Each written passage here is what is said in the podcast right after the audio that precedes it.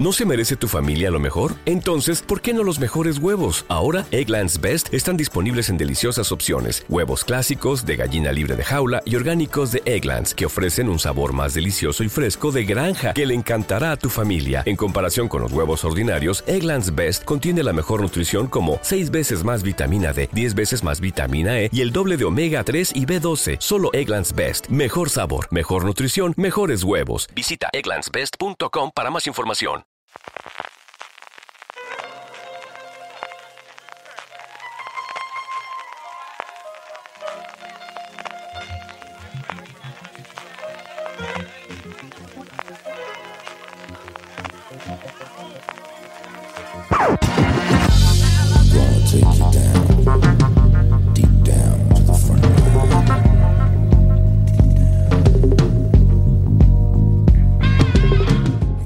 Bienvenidos de nuevo a Streaming, el programa de fuera de series donde cada semana repasamos las novedades y estrenos más importantes de las diferentes plataformas de streaming y canales de pago. Y para celebrar el número 100 programa de streaming, Francis va y se me va a Málaga. Francis Arrabal, ¿cómo estamos? Oh, ahora que hacemos el número 100 CJ y justo estoy en mala. Pero eh, es que nuestro especial no va a ser el 100 CJ, va a ser el 101. El 100 es el especial de cualquier programa eh, común y nosotros desde luego comunes no somos CJ. No sé si para bien o para mal, pero normales y corrientes no somos. Así que nosotros vamos a hacer especial el 101 que lo, lo vamos a grabar juntos y nos vamos a tomar unas cervezas. ¿Qué te parece? No me parece El mala plan. idea, pero aquí en Madrid, ¿dónde lo vamos a hacer? Cuéntame.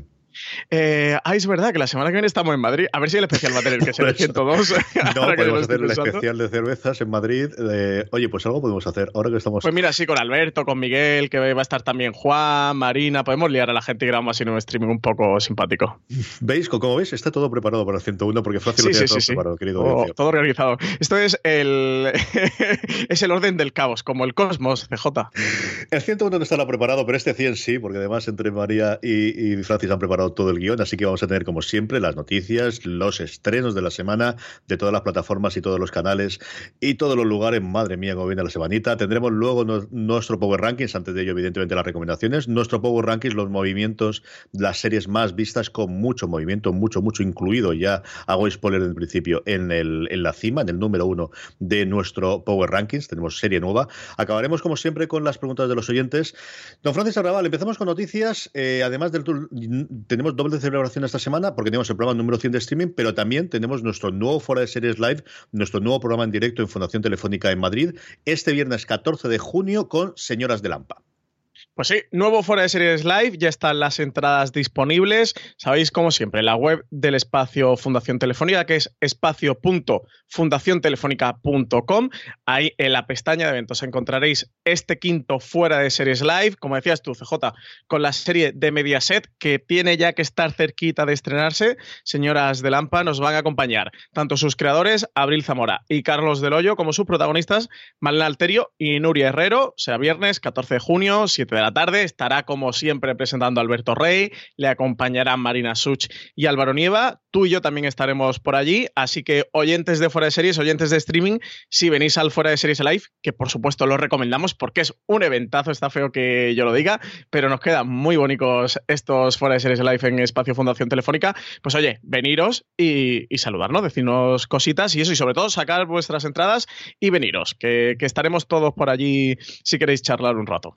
Sí, señor, venidse, como diría el clásico, estaremos todos por allí, lo pasaremos muy, pero que muy bien y tenéis las entradas gratuitas, pero eso sí, hasta que se acaben, que, que al final la cosa vuela normalmente en eh, la web de Fundación Telefónica, con una búsqueda de Google lo encontráis claramente, fácilmente, o si estáis escuchando esto, simplemente el enlace, pulsáis el enlace a la entrada que tenemos en fuera de series y a partir de ahí os lleva sin ningún tipo de problema. Eso es Sí, para... y CJ, que siempre nos lo preguntan. Para la gente que no pueda venir, que lo retransmitimos en streaming, ¿eh? que, que somos aquí unos fuera de series y lo retransmitimos también en, en la web de Espacio Fundación Telefónica. Está disponible. Si no podéis ir a Madrid o no estáis disponible ese día o estáis en otra parte o tenéis que estar haciendo otra tarea, en la web de Espacio Fundación Telefónica, ¿verdad, CJ? Que también se puede ver y, y- y se ve muy bien, con una realización allí en directo que hacen la Mar de Mona. Y luego también está disponible en la cadena de podcast de Series, que también subimos estos eventos, que por cierto, el de Justo antes de Cristo lo hemos subido el jueves pasado, ya está disponible para quien lo quiera escuchar. Sí, señor, totalmente en streaming. Juan Galonce, de hecho, es el primero que va a ver en, en presencial, porque todos los anteriores, eso sí, él ha estado religiosamente en la, en la silla dice, cojo la silla, cojo el Coca-Cola cero, cojo el, el purito y está allí viéndolo todos los programas. Así que absolutamente todos los ha visto hasta ahora por streaming y este es el primero que verá allí. Em, esto es eh, este viernes, como os comentaba, el 14 de junio. La semana pasada Apple tuvo su keynote, tuvo su presentación en la conferencia de desarrolladores. Habló de los nuevos sistemas operativos que nos van a llegar a partir de septiembre. Y también, yo creo una cosa sorprendente, nadie esperábamos. Sí que se iba a producir, pero no que se fue a producir en, este evento. Lanzó el primer tráiler de la que tiene pinta de que va a ser su primera serie por el, por, el, desarrollo que tiene, que es la nueva serie de, bueno, el creador de Battlestar Galáctica de Ronald de Moore, llamada Para toda la humanidad, For All Mankind. Sí, tiene pinta que va a ser su primera serie, tiene pinta de que va a ser su serie estrella al menos la, primera serie estandarte que van a tener de este servicio de streaming que está preparando Apple con producciones originales. La serie, como comentabas, está creada por Ronald de Moore. El protagonista es Joel Kinnaman, quien recientemente hemos visto en Altered Carbon. Y la serie se plantea la pregunta de qué hubiera pasado si la URSS hubiera ganado la carrera espacial y ellos hubieran sido los primeros que llegaron a la Luna. Así que tenemos trailer, lo tenéis en foreseries.com, disponible para poder verlo. Y CJ, te iba a preguntar ¿Qué te parece este primer tráiler de primera serie de Apple? Ah, el tráiler es una pasada. Eh, y, leer de verdad la noticia porque Marina, eh, eh, es que este tema lo domino un montón de toda la parte de, cómo fue la carrera espacial y poder hacer comentarios de cosas que a mí se me escapaban absolutamente, como esas imágenes de las mujeres astronautas que hace y que ella comenta que eso fue un hecho real que ocurrió y que parece que van a tenerlo dentro de la serie. El, el tráiler lo mostraron porque les sabía que estaba muy bien. El tráiler es una puñetera pasada y mira que a mí la ciencia ficción, la que me suele gustar siempre más hacia el futuro y esto es al final de hacer pues esta de distopía, está muy bien. A mí Kinaman es un tío que me gusta muchísimo, muchísimo, muchísimo, muchísimo. Y a ver qué es lo que nos traen, pero desde luego tiene una pinta espectacular. Tiene una pinta sensacional, pero absolutamente sensacional. De verdad, si no lo habéis visto, pasaros por fuera de series, que en, eh, noticias, en la pestaña noticias buscáis, o en el buscador ponéis For All Mankind, que es como se llama esta serie, lo vais a encontrar. Eh, lo de las mujeres astronautas era lo de la iniciativa Flash, ¿no? Que comentaba Marina.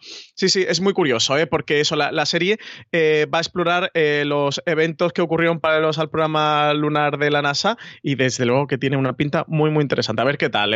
muchas esperanzas en las series de Apple, a ver si nos empiezan a enseñar más cositas de una plataforma que estará disponible en octubre, ¿no? Se lanzará oficialmente en octubre en Estados Unidos. Eh, sí, eso es cuando teóricamente ya nos llega ese Apple TV Plus y lo que nos tiene que decir, por ejemplo, es el precio, que, ya nos toca, igual que también, y siguen analizando los rumores de que va a hacer de mayor cuando quiera hacer la nueva rebotizada Warner Media, siguen los rumores en cuanto a qué va a integrar, qué va a tener y sobre todo con el precio también, Francis. Hay nuevos rumores, eso, eh, cojamos toda esta información con todas las pinzas y todas las comillas de que son rumores. De hecho, la noticia no solo la hemos sacado de Variety, quien, quien es quien apuntaba algunas de las que parecen ser las próximas líneas de estrategia en torno a este servicio de vídeo bajo demanda que estaría preparando Warner Media, que parece que no se va a llamar Warner Media, porque así es como se llama la compañía, sino que están buscando un nombre que todavía no, no se conoce, que el servicio parece que está están tentando de, mm, en cuanto a precio, entre 16 y 17 dólares mensuales.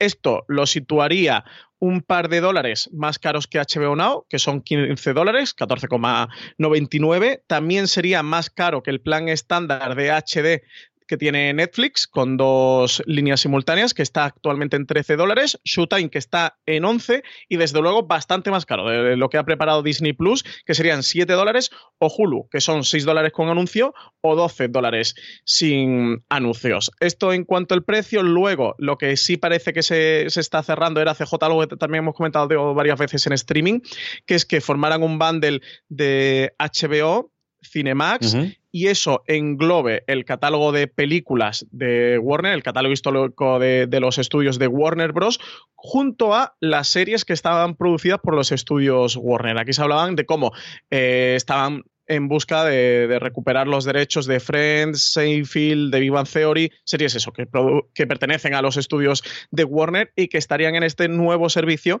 que formaría Warner Media. Aquí comentaban también como curiosidad que en un principio se estaban planteando lanzar eh, tres paquetes diferentes, tres niveles, no en cuanto a dispositivos o calidad de la conexión, como por ejemplo hace Netflix, que tiene tres planes, sino en cuanto a paquetes, en cuanto a tipo de contenido y lo que sí parece eso, según las últimas informaciones es que habrían decidido unificarlo todo en un, en un único paquete, eso, que tuvieras HBO, que tuvieras Cinemax, que tuvieras el catálogo histórico de películas de Warner Bros. y que tuvieras series producidas por los estudios Warner que estarían recuperando y no hacer diferentes eh, planes como en un principio sí que se plantearon, puedes hacer uno que fuera el más pequeñito y más barato solo con el catálogo de películas, otro que tuviera un poquito más de contenido y hasta el tercero, que sí que eso, que incluyera HBO y tal. Y desde luego lo que sí que se, están, que se está manejando toda esta estrategia es HBO como columna vertebral de este nuevo servicio bajo demanda de Warner Media.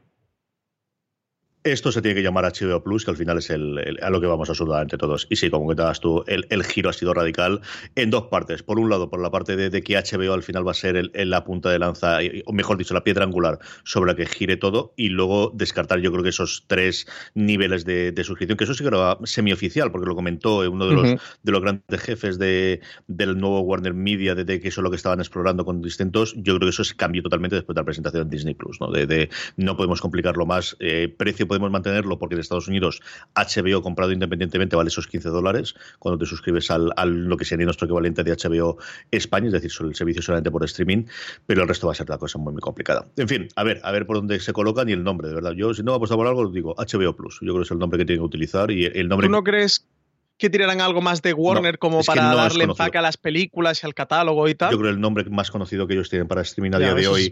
y al final ellos piensan un 95% para Estados Unidos y ya veremos que arreglos todo el mundo, es HBO. Yo creo que es más fácil meter Friends dentro de otro HBO que hacer conocer que lo que estás pagando que se llama Warner es HBO. Yo, hmm. a estas alturas del partido y por lo que oigo en podcast, lo que leo, lo que ahora se acaba Variety y lo demás, creo que, que, que su principal activo es ese. Es decir, que de verdad sí. que la, la, fuente es esa y la piedra, la piedra sobre la que mantener todo el, el sistema de HBO. Sí. Sí, como curiosidad también esta información eh, que dicen que se están planteando lanzar el servicio eh, de bajo demanda en el cuarto trimestre de 2019 uh -huh. en una fase beta, en una fase de prueba, y que el lanzamiento completo, el de verdad, eh, sería a lo largo del primer trimestre de 2020. Toda esta fecha para Estados Unidos, ¿eh? nada de expansión internacional por ahora. No, como me fías, vamos, que será el último en llegar. Lo que te digo es que, que si no, no tienes eh, HBO va a estar la cosa complicada. Amazon Prime Video, Francis, tenemos un estreno. El 14 de junio se estrena la primera temporada de Too Old to Die Young. El detective Martin Jones, interpretado por Miles Teller, lleva una doble vida como asesino a sueldo en Los Ángeles entre medias sufre una crisis existencial que lo va a llevar a un mundo de violencia salpicado de sangre. Esta es la serie creada por Nicholas Winding Refn con guion también de Ed Brubaker, un muy conocido, archiconocido eh, guionista de cómic, uh -huh. eh, CJ, una serie que llega con, con, el gran cartel de Nicholas Winding Refn y de que replique éxitos como Drive o como solo como es Only God Forgives o de Neon Demon a una serie de, de, televisión. No es la primera serie de televisión de Nicholas Winding Refn, porque sí que ha trabajado anteriormente como director en otras, pero desde luego sí que es la primera que está creada íntegramente por él y también dirigida. Le tengo unas ganazas enormes y esta te tengo que decir que no puedo hablar de ella porque tengo embargo, pero que he podido ver cositas. Las... Se lo pedí a Amazon desesperadamente. De, dámelo, ¿Qué tenéis por dámelo, ahí? Dámelo, no. También te digo que me ha mandado el cuarto y el quinto episodio, ¿eh? porque es lo que enseñaron en Cannes. La serie se la llevaron a Cannes, que además fue el propio Nicolás Winding Refn, la estuvieron allí uh -huh. presentando y estuvo eso Miles Taylor, que es el protagonista de White Plus, por si a alguien no le suena sí. el nombre del, del, actor. Enseñaron cuarto y quinto episodio, eso es lo que a mí me han mandado, eso lo mismo que a Cannes, así que um, estoy con un gran dilema de si seguir por, por, lo que ofrece la serie o esperarme por verla desde el primer episodio. Digo yo que sí, habrá que verla entera. Eh, la otra serie, otra de las grandes apuestas que tiene desde luego Amazon Prime Video de, de, de lo que te queda de estrenar durante este año, Carnival Row ya tiene teaser y sobre todo fecha de estreno, Francis ya tiene teaser que está disponible en foradeseries.com. De nuevo, si os interesa, pasaros un teaser bastante interesante en el que ya podemos ver a Orlando Bloom y a Cara de la Viñe eh, en sus papeles, que protagonistas de este Carnival Row. La serie se va a estrenar el 30 de agosto, ya a finales de mes, tocando con septiembre, ya con la Fall Season.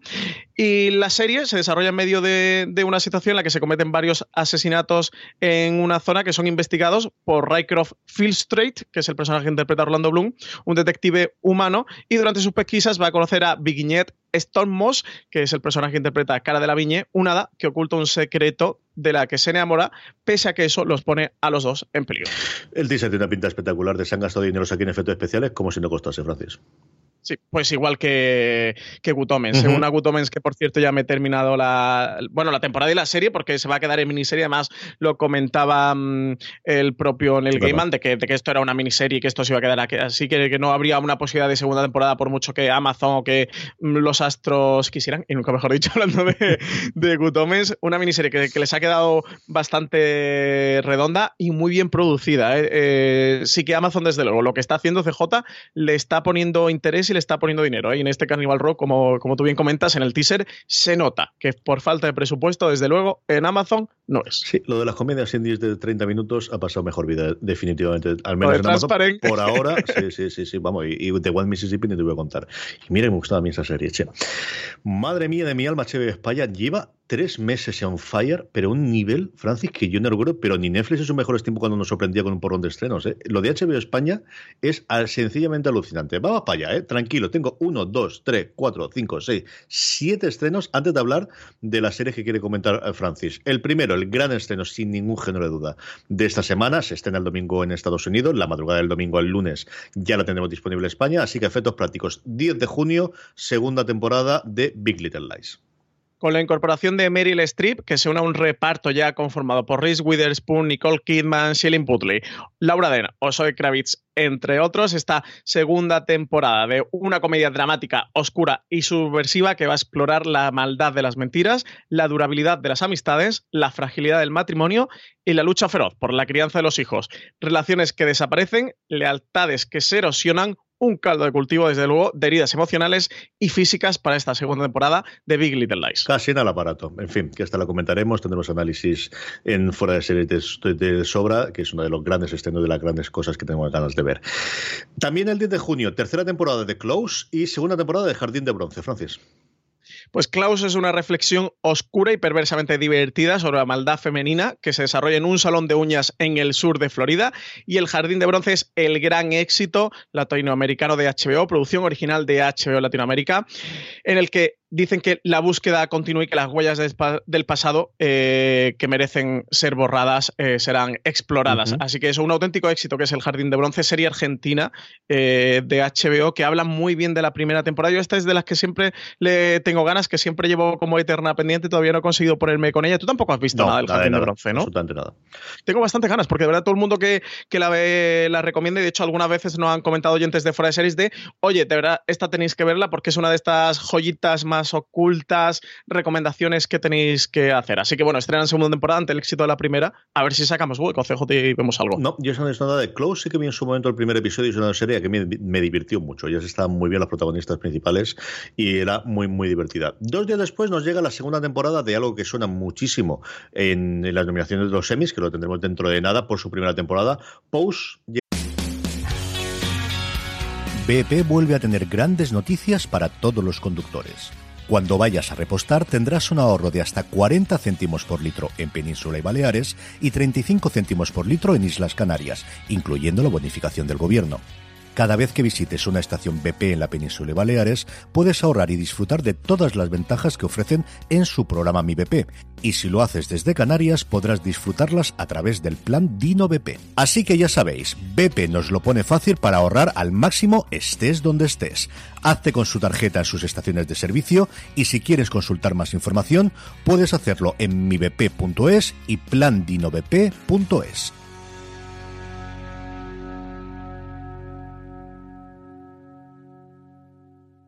Si estás buscando un buen podcast de análisis y debate en tu idioma, te invito a que escuches Pulso y Péndulo. Yo soy Carlos Curbelo. Y yo soy Fabiola Galindo. Todos los jueves analizamos temas de actualidad en Estados Unidos y Latinoamérica. Fabi y yo no siempre estamos de acuerdo, pero sí tenemos un objetivo común. Queremos servir como antídoto contra las noticias falsas y la polarización. Pulso y Péndulo. Busca nuestros episodios en Apple Podcast, Spotify o en tu aplicación favorita llega su segunda temporada, como os decía, el 12 de junio, Francis. Llegamos a 1990, donde la comunidad del ballroom comienza a integrarse a la cultura pop y a hacerse mainstream. Es entonces cuando la casa evangelista se ve forzada a reevaluar sus objetivos. Mientras tanto, la crisis del SIDA se agrava y la reacción de un grupo de activistas alcanza una gran repercusión. Un día después, segunda temporada de Krypton, Brainiac, Doomsday, Lobo, los enemigos de. Segel se, acercan ahí todos. El futuro de su planeta natal, Krypton. Corre peligro. CJ, sí. Doomsday, Brainiac, Zod, Lobo, todos los grandes villanos clásicos de Superman a la segunda temporada de Krypton, desde luego con intenciones de levantarla. Una serie que no estaba nada mal, ¿eh? que yo sí que es verdad que me dejé a mitad de, de camino, pero Krypton, oye, si te gustan así series de superhéroes procedimentales, eh, muy en la línea, porque esta es original de Sci-Fi, pero de lo que está haciendo Berlanti, Greg Berlanti en DCW, de Arrows y Flash y demás, si te gusta ese tipo de series, Krypton es bastante decente. Señor Lobo tiene una serie, pero vamos, como te diría, yo igual que lo tiene tras Metropolitan, absolutamente totalmente. La que para mí fue una sorpresa cuando descubrí y vi el tráiler eh, cuando hicimos el repaso de lo que iba a tener eh, fuera de series, la primera temporada, eh, que sabemos por ahora, el 15 de junio, de una cosa de llamada Jet, J-E-T-T. Protagonizada por tu Carla Gugino, Totalmente, CJ, sí, sí. la ladrona internacional Daisy Jet Kowalski. Acaba de salir de la cárcel y ya está siendo obligada de nuevo a hacer lo mismo que la lleva allí por un grupo de delincuentes excéntricos y peligrosos. Pinta muy bien esta Jet. ¿eh? Yo diría, oyentes de de Series, que esta le, le tengáis, la tengáis en el radar. Eh, la comentaremos la semana que viene, seguro, ¿no, CJ? Porque tú esta te, estoy seguro de que te la vas, te la vas Es a ver al menos no quería, episodio. Carla que no quería, no quería, pobrecita mía, ella estaba allí en la maldición de, de- de la casa Gil perfectamente y la han obligado aquí a pegar mamporros y pasa lo que pasa, sí, está, no hay ninguna posibilidad de que, vamos, no hay ninguna posibilidad. Si no pasa nada extraño, yo digo yo que esté el mismo día 15, el primer episodio de cualquier cosa que tenga para ver que voy a ver. Sí, sí, sí, sí. a mí el tráiler me fascinó. Le echaremos un ojo. Sí. Puede ser de estas cositas que llegan así sin demasiado ruido, pero que se convierten en una apuesta muy interesante. Yo creo que tampoco es tan pero vamos, como tiene pinta divertida y sobre todo, pues eso, Carla Gugino dando un mamporros y, y siendo la protagonista total y absoluta de la serie. O sea, el, el tráiler es una pasada, a mí me encantó. Ese mismo 15 de junio llega una cosa rarísima en cuanto a nombre, en cuanto a formato, pero bueno, a ver qué tal, qué hacen esto últimamente. Los Spookies, escrito de una forma totalmente imposible que no pienso pronunciar, Francis. ¿Qué es esto de los Spookies que es su primera temporada el 15 de junio?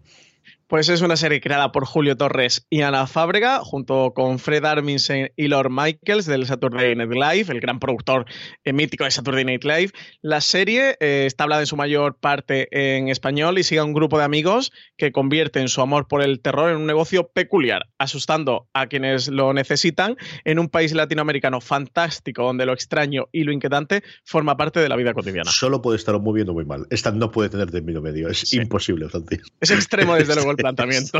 Esta no tiene A ver qué tal. Yo tengo ganas de echarle un ojo a eso por, por la curiosidad de, de lo que, de lo que plantean en estos Spookies. A ver qué tal, que es comedia original de HBO, ¿eh? Junto con todos estos estrenos, tenemos dos cositas para hablar en ellas, en las que mm, esto lo ha puesto Francis para demostrar que él ve cosas y que yo no veo cosas. O sea, no, nada, es decir, yo cuando él no ve algo, lo guardo para la semana siguiente, pero el sinvergüenza aquí me la casca ante la ¿Quieres que no lo guardemos? No, no, no. si. Te, si te comprometes a ver uno de cada, es, no lo es guardamos para la semana que no de Chernobyl. Serías el único crítico de España junto conmigo que no hablaría Eso de es cosas, y si no, porque tengo que ser yo el único que quede ahí Pero- todavía manteniéndose. Doom Patrol, cuéntame lo de Patrulla Condenada, que la has visto entera ya. eh, está disponible todos los episodios en HBO España. Esta serie de DC Universe, que antes cuando hemos comentado el tema de Guardian Media, ese es uno de los grandes problemas de qué iba a ocurrir con DC Universe y con sus series. Ya Sí, sí. sabemos que se han cargado la cosa del pantano a los dos episodios. Parece que por un tema sobre todo de sanciones fiscales, mm, o al menos por eso están girando el, el invento. Pero es cierto que tienen esa plataforma mm, que lanzaron antes, meses antes de la compra y que no sabemos qué va a hacer. Lo que sabemos es que nos dio Titanes, que a mí me sorprendió para bien. ¿Y qué te ha parecido a ti esta Patrulla Condenada? Pues una auténtica joya. CJ, si quieres, dejamos para la semana que viene comentarla más. Si te comprometes a ver algo, porque Yo he visto esta el primero. la el tienes primero que ver, sí que lo vi ¿eh? ¿Has entero. visto el primero? El primero me gustó muchísimo. Muchísimo, muchísimo. Pues la serie está muy bien, de verdad, yo la recomiendo. Y, y sí que en torno a Doom Patrol quería hacer una aclaración, porque a veces pasa que, por ser una serie de superhéroes tiene cierto tirón entre un tipo de público, pero que también a su vez esa acción produce una reacción de, de rechazo a otro tipo de público. De verdad, os gusten o no os gusten las series de superhéroes, acercaros a este Doom Patrol basada en el cómic La Patrulla Condenada, que no ha- han, han respetado el título original de, de Estados Unidos de la serie, que es este Doom Patrol, el cómic que no creó Grant, Grant Morrison, pero que sí tuvo una etapa gloriosa con Grant Morrison. Yo estoy leyéndomelo, CJ, que conseguí encontrarlo y estoy ahí eh, leyéndomelo, que me está encantando el cómic. La serie de verdad que es una auténtica joya, es mucho más que una serie de superhéroes, y no lo digo como peyorativo para las series de superhéroes, ni mucho menos, sino que mm, es en parte, ¿te acuerdas aquello que te comenté de Umbrella Academy, Sí, eh, que podía ser en cierto sentido en lo que la maldición de Hill House era a las series de terror, de, de esa serie que, que es más abierta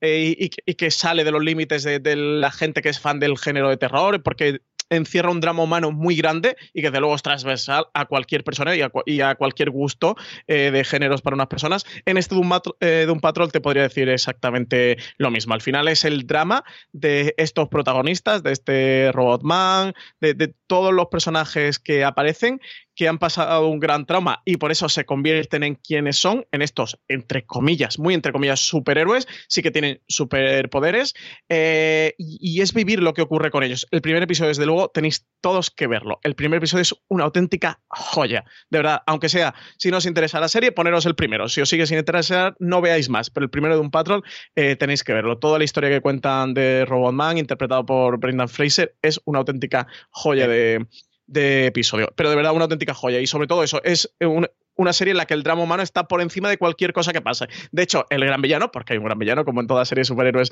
eh, de la serie, hacia el final, creo que es en el antepenúltimo episodio, eh, es una serie que rompe mucho la cuarta pared, que la rompe constantemente, muy en la línea de lo que hacía Deadpool, la peli de, de Deadpool de Ryan Reynolds. Sí. Y, y, hay un momento en el que el villano, el, no lo no, voy a evitar spoilers, ¿eh? pero es para que encajéis este tipo de serie como es, rompe la cuarta pared y, y, dice, pero, pero esto qué pasa, pero si esto no era una serie de superhéroes, no sé qué, todos habéis venido aquí buscando una serie de superhéroes y de repente os, os estáis encontrando esto, pero eso en el del tercer episodio de CJ, eh, y hace muchos guiños de esos constantemente y bueno, eso, os quería contar esto así de forma casi curiosa para que más o menos encajéis el tipo de serie uh -huh. que es, de verdad, dar una oportunidad, se nota que me ha gustado mucho creo yo, ¿no? Sí, sí, totalmente. Yo lo recuerdo que me lo, que me lo, contaste que te había gustado muchísimo cuando, cuando la viste.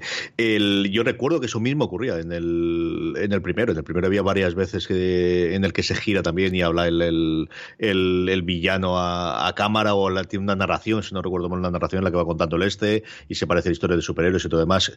Es una serie que se toma muy en broma eh, a sí mismo. Igual que Titanes, yo creo que se toma sí. demasiado sí, en serio por momentos, que luego yo creo que lo fue suavizando a lo largo de, de, la temporada. Yo creo que esta es una serie que sabe desde el principio lo que es, que es el tono que también tenía Grant Morrison. Como decías tú, no fue el creador de la patrulla condenada, pero es como la patrulla X, que tampoco la creó Claremont, pero al final el que todos recordamos como el primer gran guionista que le dio cuerpo a, a lo que posteriormente recordamos en esa época de, de, de, de la patrulla X o de X-Men es, es, Chris Claremont. Aquí exactamente igual fue con Grant Morrison con la patrulla condenada. Sí. Es muy Deadpool en ese punto de, uh -huh. de, reírse de sí misma, de saber reírse, de autoparadiarse, de saber sacar coños. Que por cierto, el villano CJ, que es Alan Tudyk sí, de, de Firefly. Y de un millón de cosas más, porque lo hemos visto, vamos, hasta la sopa es uno de los tíos que, más eh, suele actuar en, en, series nerd y tiene una serie de documentales, creo recordar, grabados en Comic Con, que yo no recuerdo si será fácil verlos aquí o cómo estaba la cosa. Sé que estaba rodando y que, que, era curiosa. ¿A quién no me acuerdo si era YouTube, a quién se lo había vendido o si eso al final se tiró para atrás, pero iba a hacer una serie medio documental, medio eh, paródica, eh, grabada en la última Comic Con, que está grabando varias cosas allí. No, no, no recuerdo ese proyecto de cabeza que había quedado. Chernobyl. Pero si lo encuentras, pásamelo, eh, que yo no lo conocía, le he hecho un vistazo, me parece súper interesante. Chernobyl, Francis, ¿qué decimos de esto? Eh, uy, de esta sí que tengo ganas de hablar contigo, ¿eh? es que te va a encantar, que estoy seguro que te va a encantar.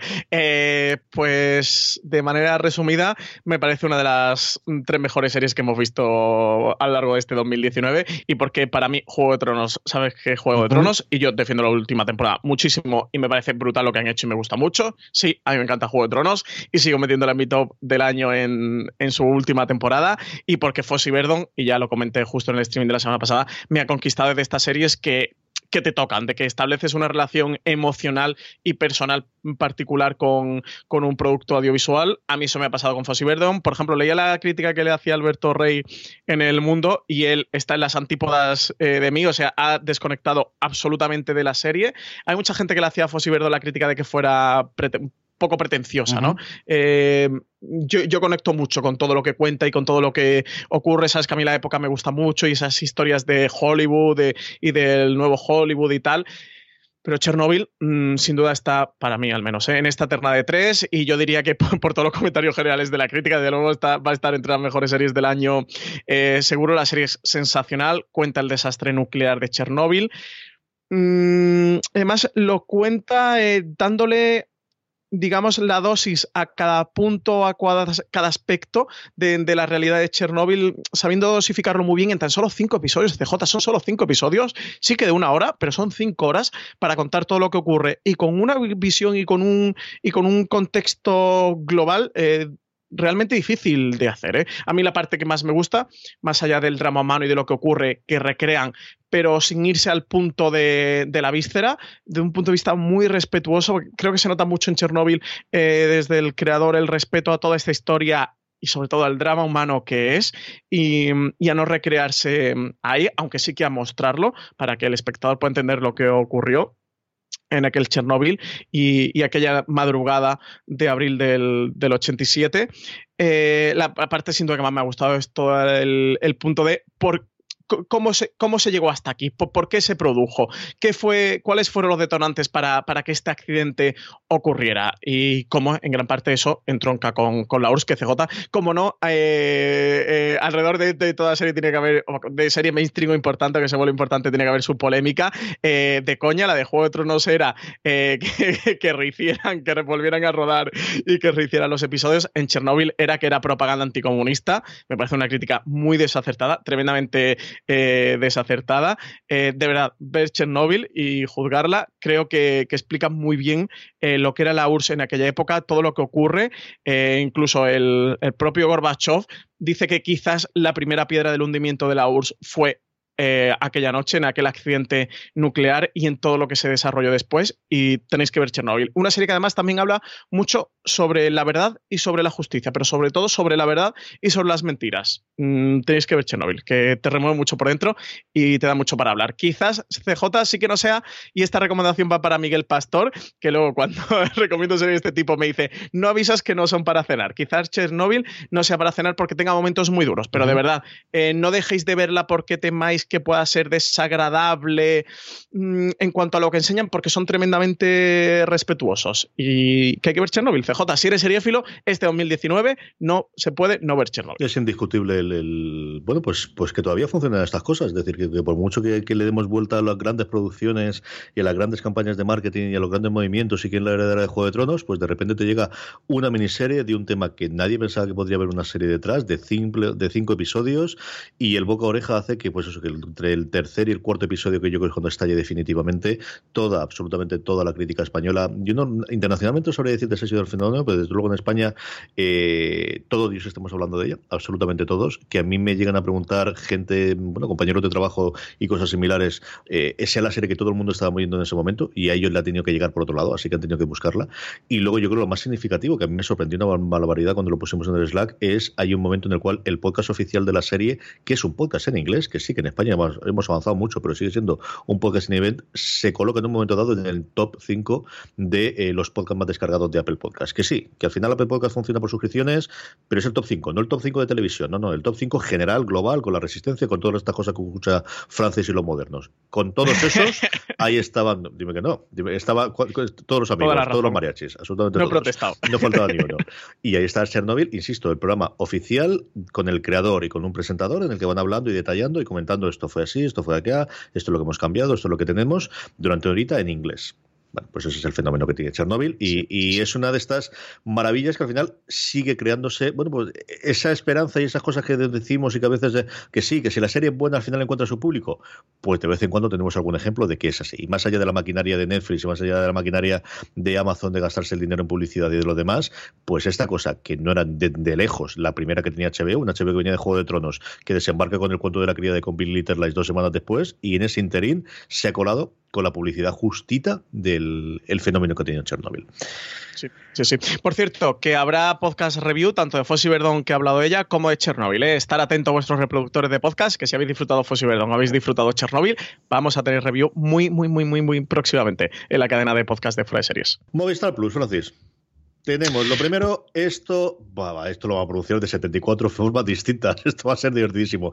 Movistar Plus, uno tenemos Light, otro dirán Light, porque es Light y entonces te dicen Light automáticamente. Otro va a decir Lite. En fin, ¿cómo lo pronuncio yo? ¿Movistar Plus Light o tampoco lo sabemos? Oh, Movistar Plus Light, ¿no? Hombre, que por Dios, que le diga Lite que no, que no nos lo cuenta a nosotros. La puedo decir Lite. Y si no, que no pongan nombres en inglés. Yo también, también te digo, ahí estoy contigo.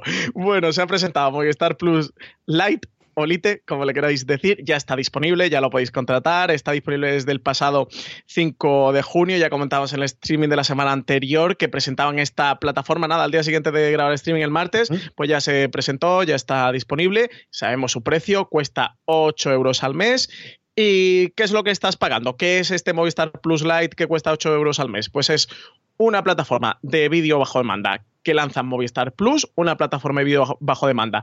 Para todos aquellos que no sean usuarios, que no sean clientes de la DSL o de la mm, teléfono, de los paquetes fusión que tiene Movistar Plus, por lo cual, oyentes de streaming, oyentes de fuera de series que mil millones de veces lo habéis preguntado, oye, que quiero ver, mira lo que has hecho, que quiero ver Arde Madrid, que quiero ver eh, La Peste o quiero ver La Zona y no tengo Movistar Plus, porque no, no, no soy abonado de Movistar Plus, ¿cómo puedo verlas? En aquel momento era difícil, sí que a través de Vodafone o de Orange que tenía Movistar eh, series podías ver series derivadas, pero las originales no. Ya sí que podéis ver las series originales de Movistar Plus para todos aquellos que os interese, eso, sin ser clientes, sin necesidad de ser clientes de Telefónica.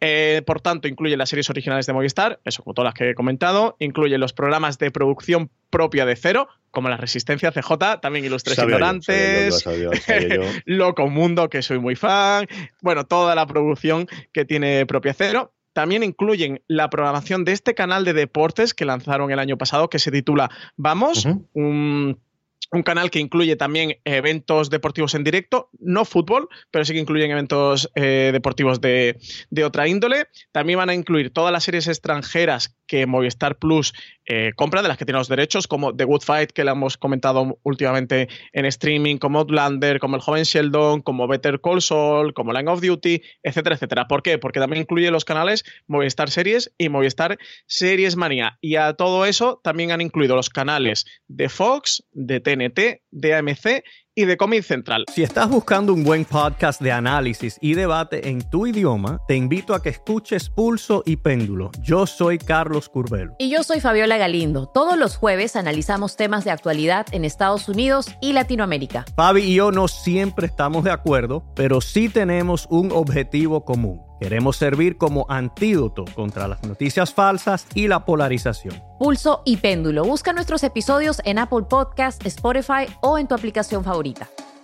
Have you ever felt depressed about work only to have your dad be like, Why are you so down? So you told him you hate your job and he said, Well, you better talk yourself out of it. And then you thought, Hmm, I love to talk. I could host a podcast. And then you went to Spreaker from iHeart and started a podcast and got good at it, then monetized it, then quit your boring job, then told your dad, Thanks for the advice. And he was like, Well, that's not what I meant. And I don't understand what a podcast is, but you seem happy. So that's great, kiddo. You ever do that? Well, you could. At Spreaker.com. That's S P R E A K E R. Ask your dad. You actually don't. Esos, otros no, que nos habéis preguntado, oye, ¿incluye AXN o incluye Cosmo? Al menos no de momento. A mí no me extrañaría, no sé a que vayan llegando el resto de canales, pero desde luego a priori han salido con estos. Los que ahora podéis contratar son estos los que están disponibles, que incluyen series pues como The Walking Dead, Vikingos o de terror, series de mucho éxito. Ahora, por ejemplo, MC que está que ha empezado a emitir Nosferatu o está emitiendo Fear the Walking Dead, pues todas ellas las tendréis disponibles a través de este Movistar Plus Lite que podrá verse en Smart TVs, en smartphones, en tablets y que próximamente va a llegar a uno de los sitios más esperados, más demandados, como son el Chromecast y también el Apple TV. Sí, sobre todo yo creo que Chromecast es uno de los sitios donde tienen que entrar cuanto antes. Apple TV al final, yo creo que la, parrilla en España es menor y ahora con el efecto de, ya tener el servicio de suscripción de la Smart TV, pero yo creo que en Chromecast sí que tienen que estar sí o sí para un producto que al final va a eso, ¿no? De no eres por decisión o por, o por necesidad no eres cliente de Movistar y que tengas acceso a todas las series fundamentalmente. Y, vamos que no funciona mal del todo. ¿eh? Yo he visto alguna vez el fútbol americano, no sé si ahora cuando lleguen los finales de béisbol también van a tener algún partido por ahí. Y luego eh, tenis y, y, yo creo que juraría que golf también se lo comparten, al menos los grandes, la señal con el canal Golf. No, recuerdo ahora mismo de, cabeza, pero sí que he visto alguna cosita yo en Vamos alguna vez. La otra noticia que tenemos de Movistar Plus es que vuelve a, colaborar con uno de sus creadores principales, el, bueno, el responsable de Gigantes, Enrique Urbizu, que prepara nueva serie de bandoleros para Movistar Plus.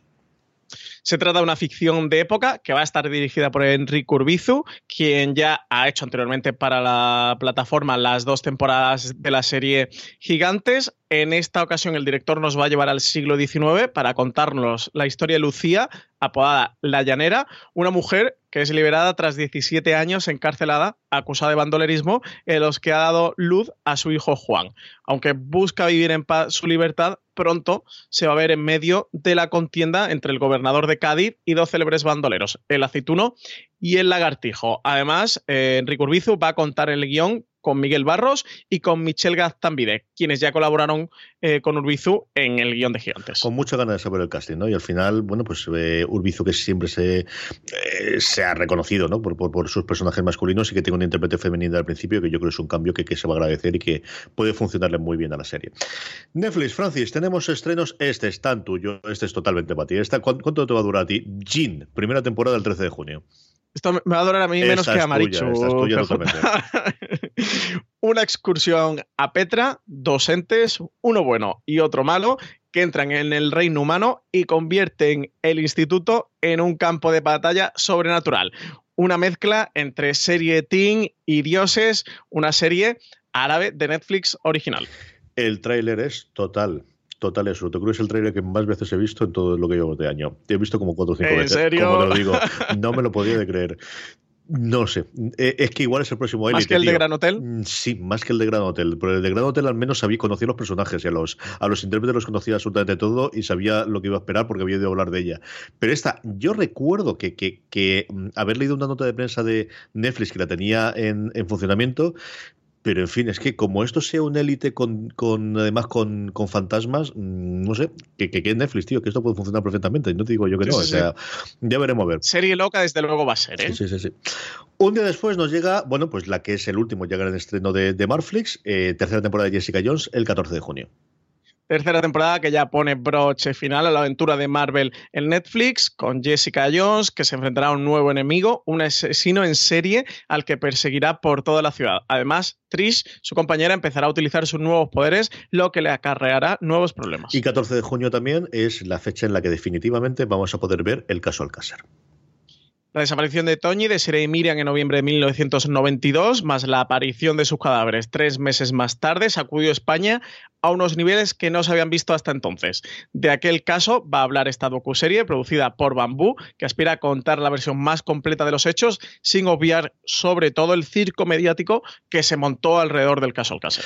Noticias de Netflix. La primera es que una de sus grandes apuestas para ese trono de, la fantasía en, en, la ficción, The Witcher, ya ha concluido el rodaje de su primera temporada ya ha terminado el rodaje. Esta serie protagonizada por el actor eh, Henry Cavill, quien ha sido eh, la persona encargada de anunciarlo a través de su cuenta de Twitter.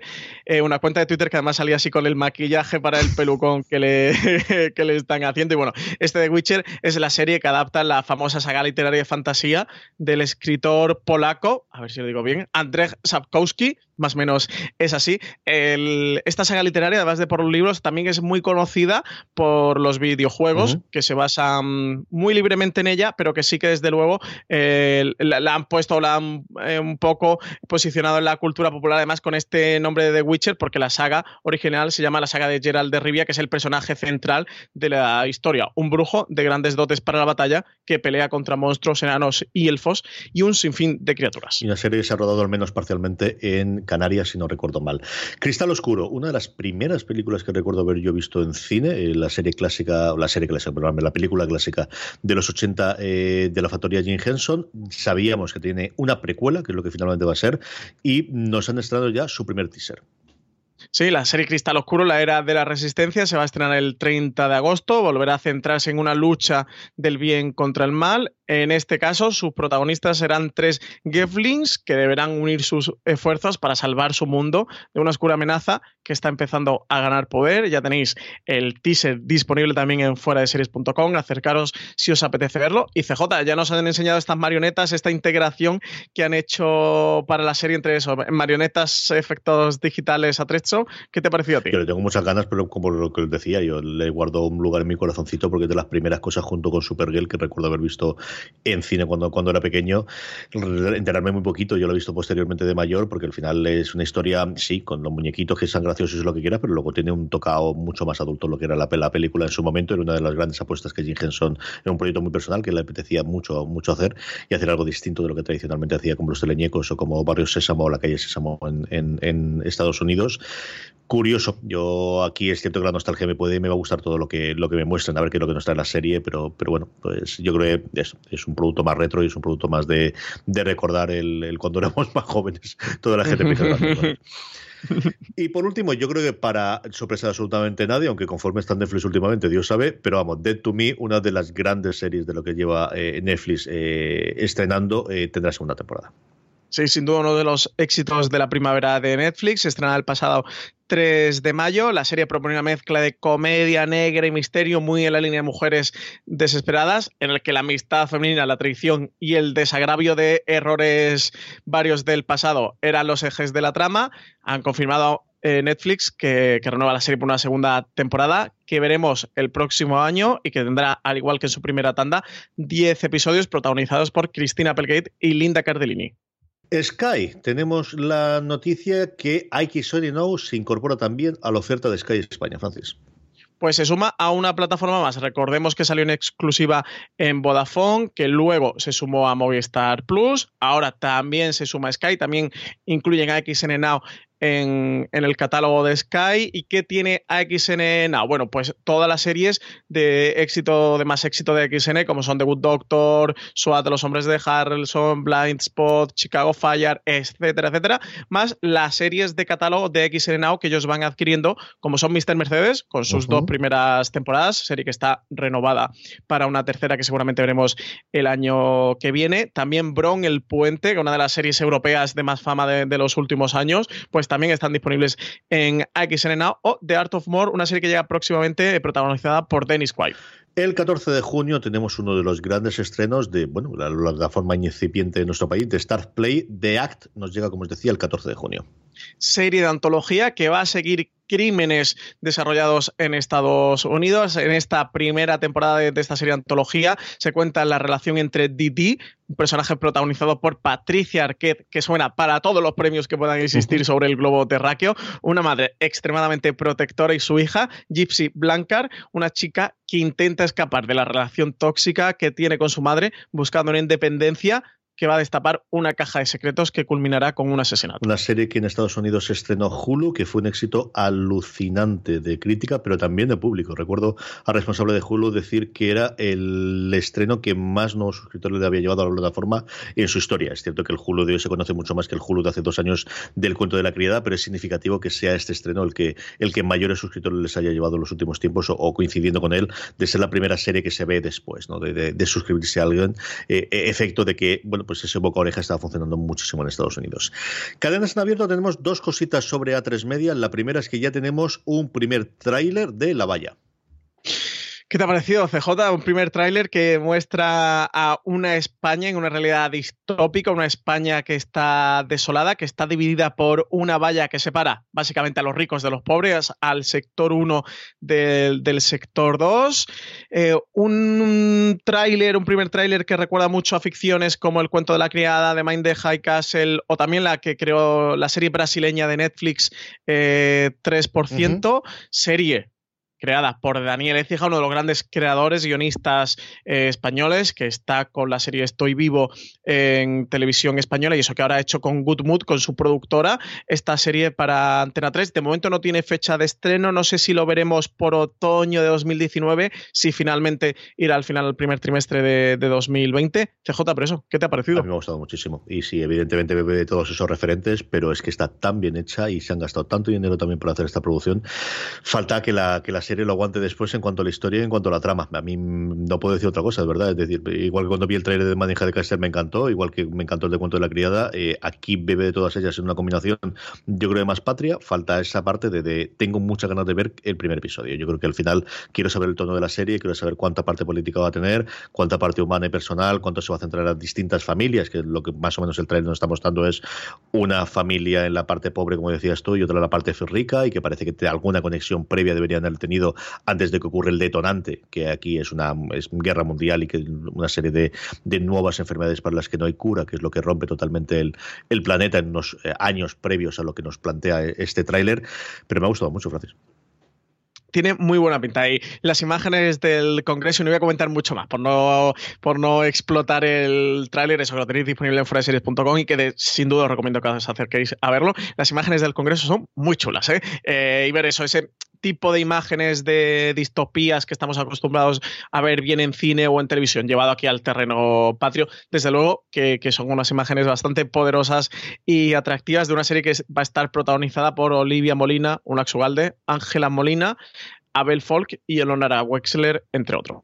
Sí, señor. Y hace unos meses hablábamos de cómo gente hablando se ha llevado uno de los premios en, en las eh, diferentes festivales de series que hay ahora en Francia y A3 Media ha confirmado su renovación para una segunda temporada.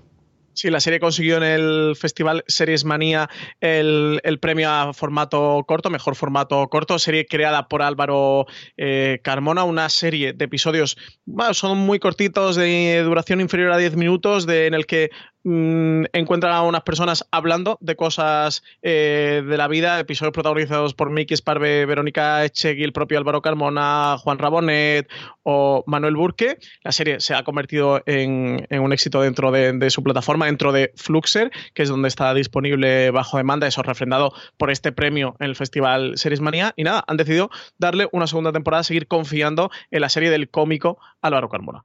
Y por último, terminamos con cadenas de cable y es que AMC Networks va a presentar mañana mismo Planet Horror, que es como han llamado a su nueva plataforma de suscripción OTT para España.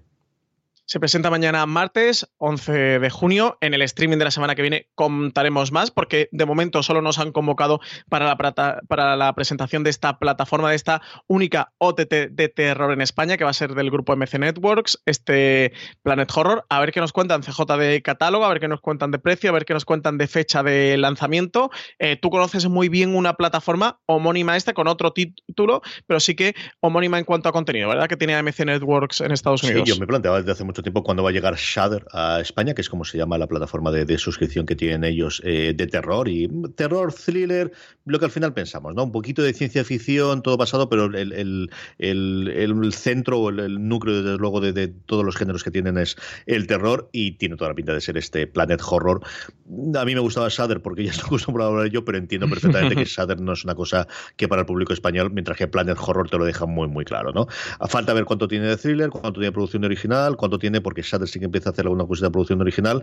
Y claro, aquí la gran pega siempre que tiene MC es el, el que pueda rescatar parte de los de los eh, de The Walking Dead y si se va a hacer producción exclusiva para su canal de, de, OTT posteriormente. Pero sí, con mucha curiosidad y ver si hacen alguna cosa de producción propia, porque yo creo que aquí sí que podrían hacer alguna cosita incipiente, algo han hecho con Sundance, algo han hecho de, de, de animar ¿no? a la producción del terror que siempre ha habido, pues eso, tanto en cortos como en como en series, como en web series previamente, el, el dentro del grupo AMC. Tengo mucha curiosidad por ver qué lo va a presentar, dónde va a estar disponible, si se va a ser solamente en Telefónica, si se va a incorporar a los channels de Apple, por ejemplo, que también puede ser una posibilidad y yo creo que van a estar ahí sí o sí. Va a estar así cuando llegue en Amazon Prime Video, si se va a suscribir independientemente o qué va a ocurrir. Tengo mucha, mucha curiosidad por ver qué, qué contenido va a tener este Planet Horror y, y, otro más que nos llega, Francis, para no aburrirnos. Así tenemos un poquito de qué hablar porque al final, vamos, pues sí, sí, sí. 50 minutos no podía hablar de nada, claro, pues no hay no hay novedades, no hay estreno, no hay nada, pues así no va después. Recomendaciones de todo lo anterior, ¿qué recomendamos, querido?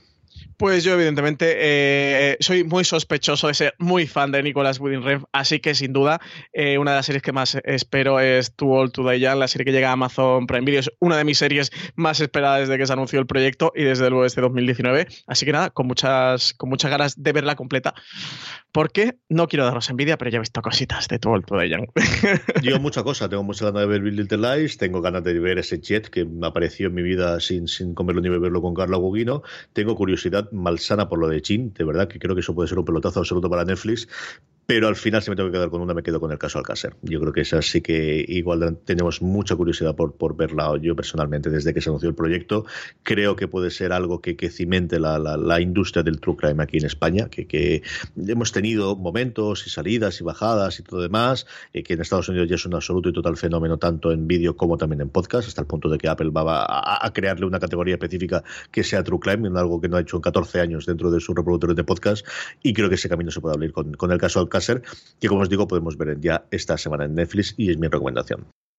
Vamos con el Power Rankings ya, Francis. Vamos ya con las series más vistas por nuestra audiencia durante esta última semana. Un Power Rankings que realizamos semana tras semana con vuestras votaciones. Sí, vosotros sois los que nos decís las series que os han gustado, en concreto las tres series que más os han gustado la semana pasada, contestando, contestando perdón, nuestra encuesta y con eso la hacemos. ¿Que ¿Cómo contestáis la, encuesta? Pues una forma muy fácil es entrar en fuera de series.com, pero la más sencilla, con mucha diferencia, es que os unáis a nuestro grupo de Telegram, telegram.me barra fuera de series, y de esa forma cada vez que colguemos la, eh, la encuesta os avisaremos y de paso podéis aprovechar el grupo donde más de mil personas a día de hoy hablan diariamente sobre series de televisión.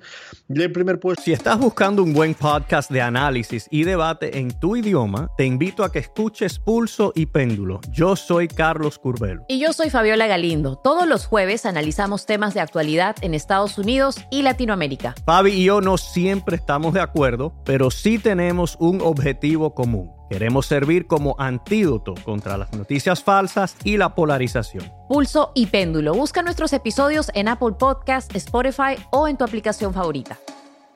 Cayendo dos con respecto a la semana pasada, pero aferrándose a estar en nuestro top 10 todavía, Barry, cuya segunda temporada ya ha concluido y que se puede ver en HBO España. Y no una posición para una entrada nueva para Alta Mar, la serie española de Bambú Producciones de Netflix. En el octavo, la segunda entrada, no hay más. El resto son todo movimientos y recolocaciones, pero solo hay dos series nuevas. La segunda, la que está en el puesto más alto, en concreto en el puesto número 8. Otro de los grandes estrenos de HBO España, si ya decía que lleva tres meses absolutamente en fire. Years and Years, que se puede ver, como os decía, en HBO España. Sí, esta la comentamos y la recomendamos la semana pasada en streaming. Esta es de la que hay que ver, ¿eh, CJ? Esta es de las que hay que ponerse con ella. Serio, filos. Esta hay que verla, desde luego, como mínimo el primer episodio.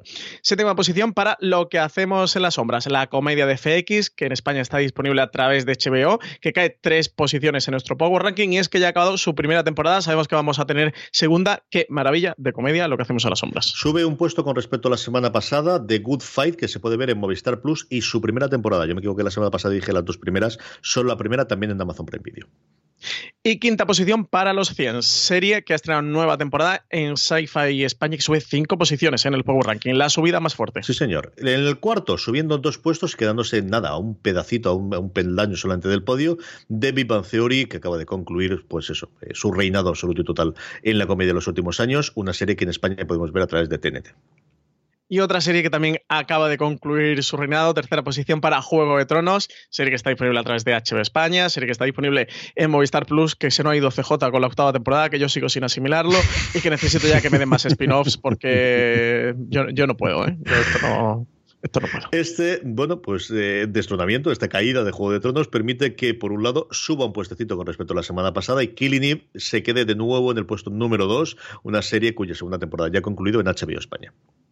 Porque la primera posición, CJ, es para Chernobyl, la serie que está disponible en HBO España, coproducción entre HBO y Sky, una auténtica maravilla de miniserie de cinco episodios que cuenta el desastre nuclear de Chernobyl y que si no la estáis viendo ya, tenéis que verla todos oyentes de streaming. Aquí la sorpresa hubiese sido que no hubiese dado la una, de verdad. Si esta semana no está Chernobyl el 1, no me lo creo. No me lo creo. Sí, que estamos todos hablando de ellos. Ha sido una tormenta perfecta, desde luego, la última semana. Yo he aprovechado que me, me, compré una bombilla de esta CJ que tú me contaste que viste en el mobile de las bombillas estas que ha sacado Xiaomi de colores y me puse el último episodio eh, con la luz en lo más verde nuclear que daba al 100% de brillo en eso más intenso nuclear para ver el último episodio. Y ya te digo que los 20 euros que me costó la bombilla está más que amortizada ¿eh?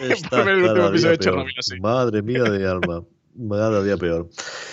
Preguntas de los oyentes. ¿Cómo llegáis las preguntas de los oyentes? Evidentemente por nuestras redes sociales, buscándonos como fuera de series en todas las plataformas, un Twitter, un Instagram, lo que haga falta, Facebook, ahí estamos en todos los sitios, pero la forma más sencilla es en esa encuesta que os comentaba previamente en el Power Rankings. Siempre os dejamos abajo un espacio para que nos preguntéis lo que queráis. Y esto es lo que ha hecho toda esta gente que vamos a comentar ahora. Francis, empecemos. Pues Antonio Cerezuela Escobar nos deja un comentario de esa BCJ que siempre, eh, todos los comentarios de amor, de mensajes bonitos, que nos alaben, que nos digan lo bellos que somos, siempre entran, no hacen falta ningún contexto, ninguna explicación más que esa. Antonio Cerezuela Escobar te dice CJ, coma, te quiero. Gracias. Qué bonito, ¿eh? Muy bonito, sí, señor. Así, pero además seco, ¿eh? Amor eh, seco ahí a, pelo. Como debe ser, ya está. Yo, yo siempre, sabes que siempre estoy por el amor, Francis. Yo no sé cuántas veces te lo he dicho. Yo puro, siempre, siempre, siempre, Muchas gracias, Antonio. A uno le levanta el ánimo estas cosas, para que voy a decir otra cosa. Va, Josita, Francis. Beatriz Barrios dice, a base de que habléis de The Good Fight, me la he empezado esta semana y eso que era muy de la Florrick, pero me dejó saturada de abogados. Enganchada total. Mis sueños lo agradece mucho. ¿Se sabe algo de si van a sacar alguna edición coleccionista o algo similar de Juego de Tronos? Ya estamos pensando en los Reyes Magos. Yo no creo que saquen una, sacarán muchas. en distintos formatos y con distintos complementos. Con huevo de dragón, y en distintos huevo de precios. dragón. Vamos. Con garra, sin garra. Eso con figurita de John, con figurita de Neris. Menos- Bueno, pues se han sacado de Funko eh, cada uno de los personajes de Juego de Tronos sentado en el trono de hierro, CJ. Yo creo que menos de 5 no sacan. Contando DVDs y Blu-rays por, por separado, yo creo que menos de 5 no sacan. Segurísimo. Total y absolutamente. Sí. sí, sí, Yo creo que a partir de septiembre, a la vuelta de septiembre, empezaremos a saber de, de qué precios estamos hablando y de qué exclusividades estamos hablando y de cómo está, pero sin ningún género de duda que la sacan y que los comentarios que tenemos. Y ahora ya se puede ver el negro de la batalla. Vamos, ya te digo yo, ese post se hace solo. Se hace Oye, solo. eh, el diseño del, razón, de, de- de sí la imagen ver. De ahora con negros de verdad, coma, no como en HBO. no tiene precio, ¿eh? es, va a ser impresionante esto de sí, era razón, tenía razón, se puede ver, solo te hace falta esta televisión. Vamos, vamos a tenerlo hasta arriba y hasta abajo. Ahora, ahora podéis ver la larga noche de verdad. como la pensaron Ah. Benioff Pace y, y Sapochnik. Vamos, Francis. Bueno, y, eso, y a Beatriz que la hemos enganchado de Good Fight. ¿eh? CJ hemos conseguido. Estamos predicando la fe verdadera de los King con The Good Fight. Haciendo el trabajo del señor, sí, señor. Sí, total y absoluto. Patri nos dice, hola chicos, os sigo desde hace unos meses y amenizáis mi trabajo hasta límites insospechados. Os estaré eternamente agradecida. ¿Se sabe algo de la llegada de Verónica Mars a España? Con toda la historia de Hulu y la nueva plataforma de Disney, ¿creéis que sería posible que la comprara alguna plataforma de las que tenemos en España antes? Millones de gracias y muchos besos para los dos. Fundamentalmente depende de, eh, de cómo están negociando las ventanas de exhibición Disney en cuanto a, o mejor dicho, de, de expansión de Hulu. Yo creo que ellos están mirando muchos números a día de hoy de cuándo queremos abrir internacionalmente qué catálogo nos podemos quedar y en función de eso veremos si venden antes Verónica Mars o no, porque yo creo que eh, interés por, por traer una serie de Verónica Mars que tuvo su fandom en su momento, que tiene alguien como, como Kristen Bell eh, ahora que también bastante conocida la por The, Good, eh, por The Good Place y por el resto de las series que ha hecho, el resto de la gente alrededor, yo creo que es una serie que se puede vender bastante bien en, en España y que le reconserva parte del fandom que en su momento la vimos. Así que yo creo que dependerá muchísimo más de, de como os digo, de, de cuáles son los planes de, expansión que tienen con Hulu, que eso no han anunciado tantísimo. Sí que parece que quieren, o lo que comentaran allí, luego en alguna entrevista posterior que yo tuve en podcast o algún eh, medio americano, que su vocación es eh, internacionalizar, pero que evidentemente es mucho más complicado porque los derechos de muchas de esas series están eh, ya vendidos previamente de las que tiene Hulu. Tampoco toda la producción de Hulu es propia, a diferencia de Disney Plus, donde mm, eh, la cosa es relativamente más sencilla hacer la expansión internacional. Sí, sí, sí. A ver qué tal. Seguiremos por aquí contándolo. El Hulu, yo creo que hasta que Disney no lance, ¿no? Mm, van a estar ahí esperando a ver qué ocurre, ¿no? Sí, eso es, decir, si nos llega a España nos llegará después de Disney Plus, eso es segurísimo. Y, falta ver qué va a ser Hulu de mayor, porque al final mucho del contenido que tiene, sobre todo de terceros, se va a ir yendo a sus plataformas específicas o no va a tener una exclusiva. Ya lo ocurrió en su momento con las series de CW, lo ocurrió en su momento con las series de CBS, que con muy poquitas salvedades están dentro de CBS All Access, y ahora con el cambio y con, la venta posterior, pues todas las series de NBC que al final estaba manteniendo allí se van a ir también a la nueva plataforma que, que en su momento monta NBC, que se está rumoreando que es una plataforma con, con anuncios. Así que le quedará las propias de Disney, que son las de ABC, más toda la producción nueva que está haciendo, especialmente a partir del cuento de la criada, aunque previamente te habían hecho a- alguno. Entonces, en función de eso, verán cuando el salto. Sí es cierto que yo creo que los primeros seremos nosotros, que cuando den el salto, a lo mejor prueban primero Latinoamérica, pero yo creo que saltarán primero Europa, a lo mejor hacen primero Inglaterra antes de Europa continental, pero que en cuanto decidan darle el, el botoncito de sí, llevamos para, para afuera, seremos lo que ocurre es eh, con qué series van a venir, pero te lo Verónica más vendrá, segurísimo. Luego, cositas. Álvaro nos dice, se habla de un canal de Apple TV Prime Video llamado Horror Planet. ¿Sabéis algo? La distribuidora Red Room parece estar detrás. No me extrañaría porque el terror parece ser una de las temáticas más populares donde Amazon ya tiene este servicio. CJ, he metido este comentario porque precisamente antes estábamos, hemos comentado, ¿no? Del lanzamiento de la plataforma de AMC Networks, que, que mañana tendremos más noticias y eso. Álvaro se ve que había escuchado algo. Así que yo creo que más o menos está respondida, ¿no? Lo que hemos comentado. Y el programa que viene os contaremos todo lo que ya sabemos sobre, sobre este plan de horror y en- entre ello en dónde va a estar disponible, desde luego. Sí, sí, sí. No sé si él ha escuchado algo concretamente de Apple TV y Prime Video, pero bueno, no nos extrañaría, ¿no? Que, que esta plataforma pudiera estar disponible como y channel. Prime lo que le falta es que decida que va a abrir los channels en España. En Francia creo que fue hace una semana o que saltó el rumor o que ya se confirmaba que llegaban y aquí es que es, bueno, es que ni siquiera es un secreto a voces, es que está clarísimo que es el- el- lo que va a hacer porque al final es copiar lo americano. El asunto es si van a hacerlo como Apple de poquito a poco y de repente ahora aparece Start Play y ni se han enterado ellos de que lo han metido o si van a hacer un lanzamiento con toda en toda regla de un día concreto y de repente ahora tienes 20 canales, incluidos los gordos, que yo creo que lo que quieren es entrega que es como mínimo que HBO esté, mm, puedes suscribirte desde ya. Esa es la gran duda que tengo yo en cuanto al lanzamiento de los canales dentro de Prime Video. Ujú, sí, sí. Más cosas. Lord Malbot, directo desde la primera temporada de Fargo, nos dice: Saludos chicos. ¿Se emite en alguna plataforma de streaming Canción Triste de Hill Street en castellano? ¿Ha sido publicada alguna vez en formato físico también en castellano? Gracias y un saludo para todo el equipo. Yo lo primero estoy casi seguro que no. Y lo segundo, mi padre la tiene, pero yo que lo compró americana. Yo creo que no hay nada. Yo no sé ese doblaje si lo tendrá televisión española y se podrá consultar o los derechos estarán complicados. Pero son estas series, el- al final los, grandes éxitos de los 70, los 80 y los 90 que tienen cabida en Estados Unidos los tiene Hulu, por ejemplo, o las de CBS las tiene CBS All Access. Pero aquí, quitando Flixolé, que sí que está recordando alguna, y Televisión Española que está recuperando alguna, eh, Antena 3 tiene alguna cosita en A3 Player, Telecinco tiene alguna cosita allí, pero todo lo que eran compras internacionales, yo creo que no las tiene nadie, nadie, nadie, quitando las cosas que tenga Netflix disponibles. Las cosas de hace 15 años en atrás, yo creo que esas, las, las americanas especialmente, no hay forma de conseguirlas, Francis.